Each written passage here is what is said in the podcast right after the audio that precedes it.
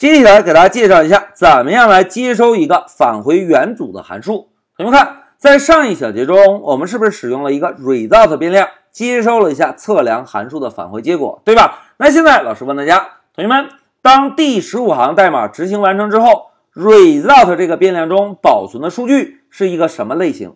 哎，非常好，是一个元组，因为函数返回的数据就是一个元组。所以，接收函数返回结果的变量中保存的同样也是一个元组，对吧？这个是我们在上一小节已经验证过的，对吧？那现在假设啊，我们在后续开发中遇到一种需求，就是需要啊从这个元组中单独的拿到温度或者湿度。哎，同学们，如果遇到这种需求，我们应该怎么做呀？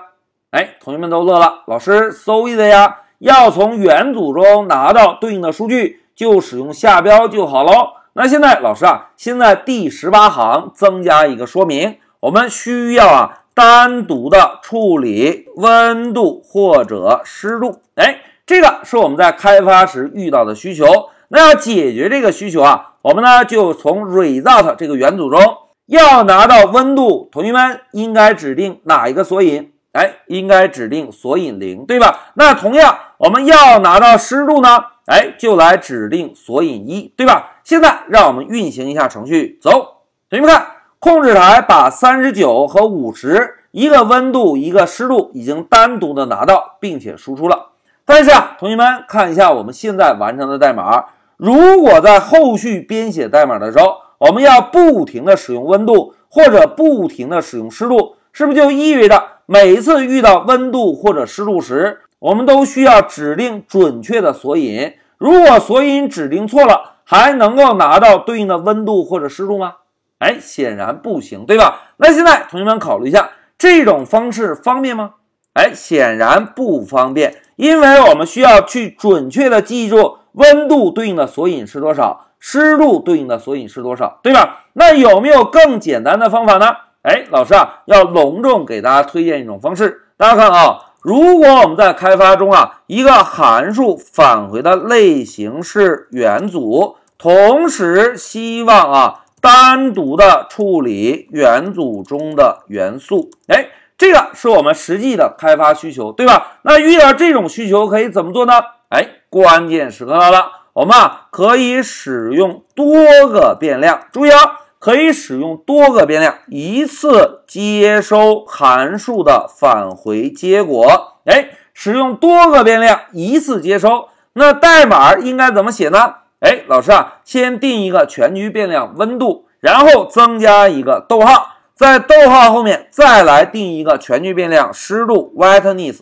好，两个全局变量定义完成，我们就在等号后面啊来调用一下测量函数。哎。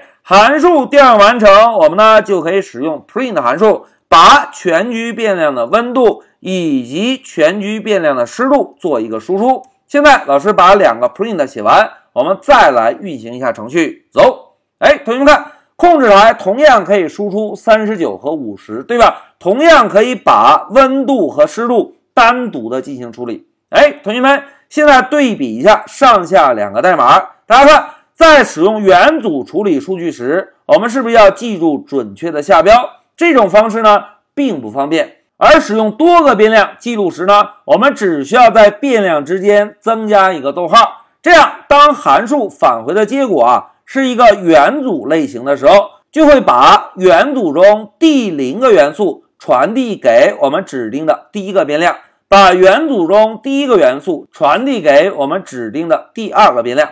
这样。当这一行代码执行完成之后，我们就可以通过温度这个变量直接获取到温度，而湿度这个变量呢，直接获取到湿度。哎，同学们看，这种接收函数的返回结果之后，是不是让后续代码编写就会更加轻松，而不需要再记住哪一个索引对应的是哪一个数据，对吧？这个呢，就是使用多个变量一次性接收函数的返回结果，但是。在使用这种方式时，有一个注意点，老师写下注意。注意什么呢？就是使用多个变量接收结果时啊，变量的个数应该和元组中元素的个数保持一致。哎，也就是如果函数返回的元组中包含两个元素，我们呢在前面就应该使用两个变量。那如果使用三个变量会怎样呢？来，老师给大家做个演练。